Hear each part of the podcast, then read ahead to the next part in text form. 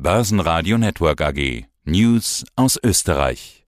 Im Zusammenhang mit dem folgenden Beitrag verweisen wir auf den Disclaimer der drei Banken Generali, abrufbar unter www.3bg.at.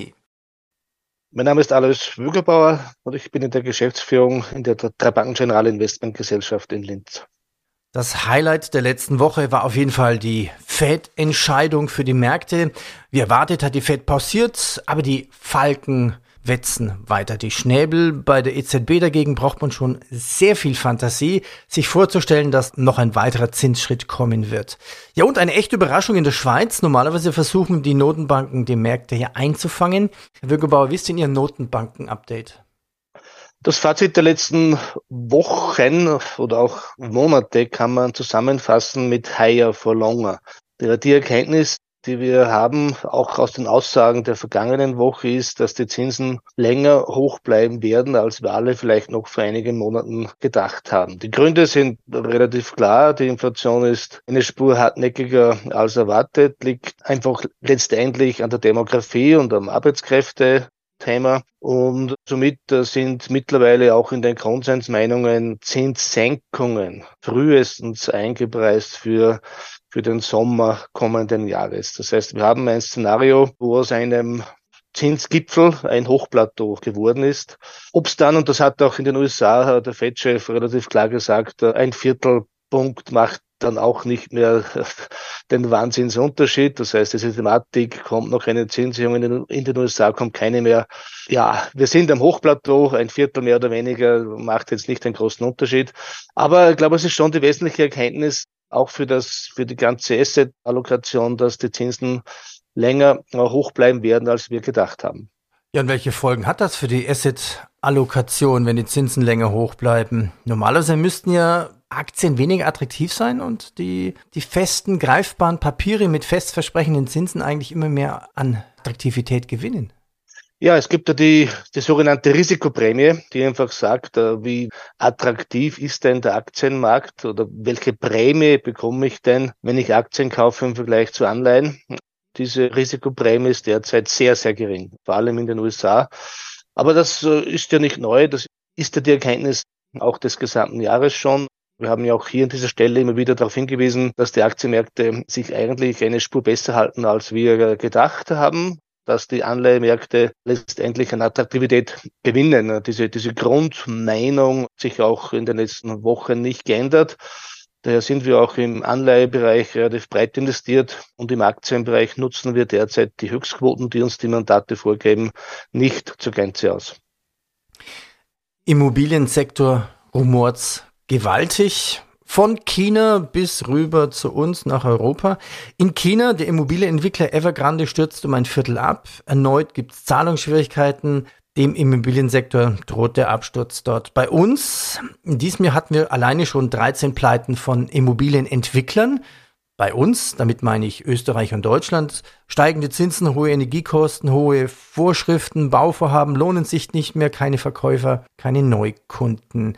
Wie hoch ist das Risiko, dass der Immobiliensektor weiter strauchelt von den uns bekannten üblichen börsennotierten in Österreich und in Deutschland? Das Risiko ist, ist sicher gegeben, ich würde es aber nicht dramatisieren. Für uns in unserer Innensicht ist das nicht so thematisch wichtig, weil wir sehr, sehr wenig bis gar keine Investments in dieser Ecke derzeit haben. Aber ich glaube, gerade in China muss man weniger jetzt jedes einzelne Immobilienunternehmen durchgehen, sondern sich einfach überlegen, wie groß ist denn der Einfluss auf die Gesamtwirtschaft? Und der Einfluss der Immobilienwirtschaft auf die Gesamtwirtschaft ist in China nach wie vor sehr, sehr hoch. Das heißt, China strauchelt letztendlich. Die Wachstumsraten sind unter den historischen Niveaus. Und daher sind wir auch bei China nach wie vor vorsichtig. Man sollte aber China nicht unterschätzen. Wir können schon auch, wenn es sein muss, ordentliche Stimulusmaßnahmen dann auch wieder mal beschließen.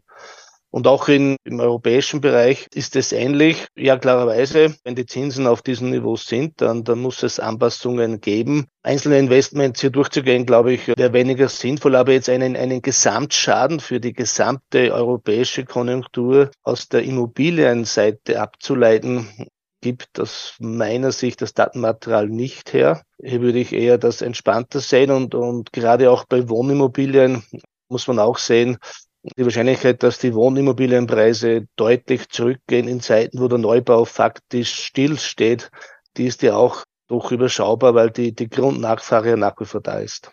Ja, und wie groß halten Sie das Risiko, dass sich das Problem in China mit Evergrande ist ja der größte Immobilienentwickler der Welt, dass sich das durchschlägt, ähnlich wie Lehman damals weltweit?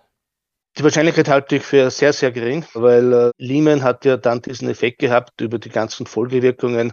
Das wurde dann letztendlich äh, exportiert in, in die ganze Welt, auch durch, durch viele Wertpapierkonstruktionen seinerzeit. Evergrande ist ein innerchinesisches Problem. Es mag ein Problem für China sein, aber, aber sicher keine Blaupause, um daraus eine globale Problemsituation abzuleiten. Schauen wir nach Österreich. Die A1-Abspaltung Euro Telesites AG ist jetzt an der Börse angekommen. Entsteht hier ein neuer großer Börsenkandidat?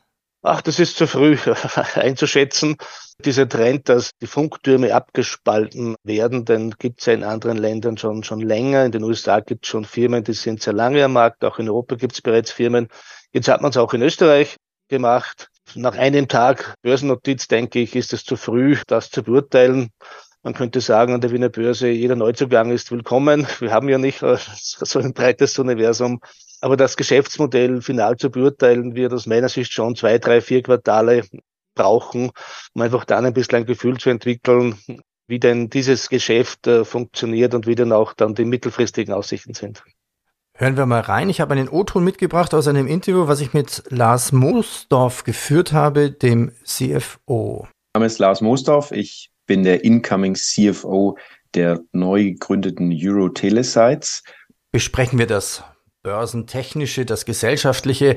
Wem gehört jetzt die Euro Telesites zu wie viel Prozent? Wer sind die Großaktionäre? Die passive Infrastruktur ist ein sehr langjährig gedachtes Infrastrukturvorhaben und deswegen sind wir sehr froh, dass die zwei Großaktionäre, die uns in der langjährigen Entwicklung unterstützen. Dieselben sind, die auch die A1 bei deren Entwicklung unterstützen, und zwar zum allergrößten Anteil mit 56 Prozent die America Mobil, einer der größten Anbieter der Telekommunikation aus dem südamerikanischen Raum. Und auf der zweiten, der zweite Großaktionär ist die österreichische Beteiligungsgesellschaft ÖBAG, die mit 28 Prozent bei uns vertreten sind. Okay, das sind jetzt ganz grob unter 85 Prozent. Wie groß ist dann der Free Float? Und das heißt, offiziell hat dann die A1 gar keine Anteile mehr dann bei Ihnen?